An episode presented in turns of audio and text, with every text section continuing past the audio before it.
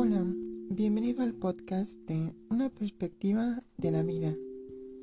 Sin cambiar de costumbres no se puede cambiar de vida.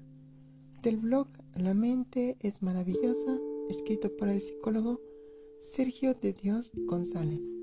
En medio del cambio, el repetir de los días está lleno de elementos constantes, costumbres que nos libran de estar continuamente tomando decisiones de manera consciente. Sabemos que al levantarnos nos toca darnos una ducha, vestirnos, desayunar y salir corriendo para tomar el autobús, el metro o los semáforos en verde.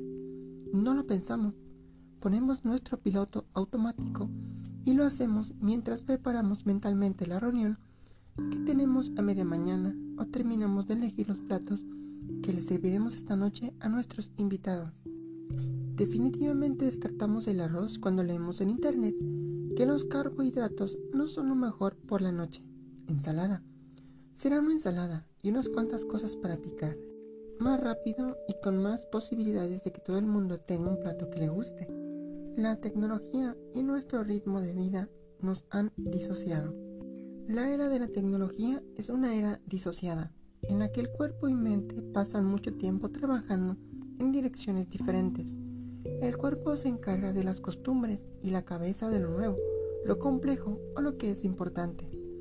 Esta disociación influye, por ejemplo, en la percepción del paso del tiempo o en que cometamos más errores en las tareas sencillas. Dejamos las llaves en un sitio que después no recordamos. Y es que mientras las dejábamos, leíamos la propaganda que no habían dejado en el buzón. El cuerpo se encarga de lo anodino y la cabeza de lo nuevo, lo complejo o lo que es importante. Después, mientras dejábamos los folletos encima de las llaves, empezamos a redactar el correo electrónico que íbamos a escribir a continuación. De esta disociación, del hecho de que la cabeza vaya a una velocidad diferente al del cuerpo, también nace parte del estrés que mantiene a nuestra cantidad de pulsaciones basal o a nuestra tensión altas. Es como perseguir una zanahoria que siempre está delante de nosotros porque el palo y la cuerda que la sostienen están anclados a nuestra cabeza. Por un momento cerramos los ojos y los volvemos a abrir, asustados por la inercia que llevamos y el traqueteo de nuestras costumbres. Llega el momento en el que decidimos cambiar. En medio de esta inercia, muchos querríamos que nuestras vidas fueran diferentes. Nos gustaría ser más ordenados, pasar más tiempo con nuestros amigos.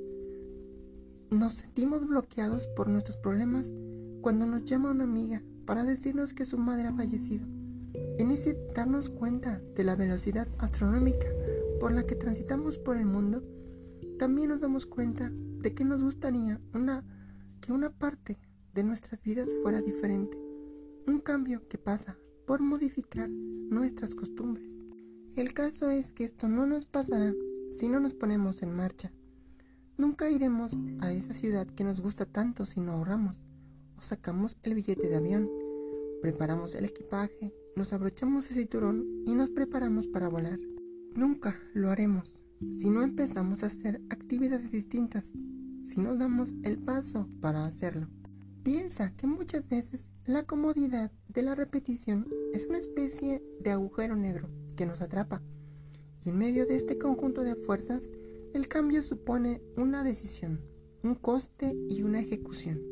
Salir de nuestra mente, de los juegos imaginarios y empezar a ser tangente a nuestra intención y a la realidad implica asumir riesgos.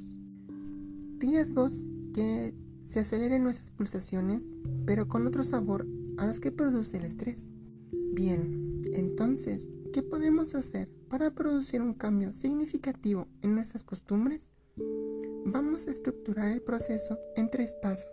El primero sería hacer una reflexión sobre qué nos va a aportar ese cambio y cuál es nuestra motivación para ir en esa dirección. Si es un proceso muy largo, establece pequeñas recompensas intermedias y momentos para evaluación de ese cambio. Empieza cuanto antes. Si has decidido dejar de fumar, no esperes a que termine la semana. Piensa que el propio plan que has elaborado antes va a tener mucha más fuerza si empiezas ahora mismo. Comparte ese cambio con los demás. Con esto pondrás a la presión social de tu entorno a remar a favor de ese cambio. Quizás te cueste después de alguna que otra bronca con ellos, pero al final será más fácil que logres ese cambio y probablemente ellos te lo perdonarán. Seguro que alguna vez has sentido esta sensación, lo ilusionantes y fáciles que parecen algunos cambios cuando estamos en la cama y a punto de dormir, y lo cuesta arriba que parecen por la mañana cuando ponemos los pies en el suelo y empezamos con nuestras costumbres. Es como si pusiéramos el tren en la vía y el esfuerzo para descarrilarlo fuese mucho mayor. Este es quizás el último punto que tenemos que gestionar cuando perseguimos un cambio. Ser conscientes de que va a haber momentos en los que vamos a fallar o que va a ser más difícil y no pasa nada. Tenemos la oportunidad de volverlo a intentar.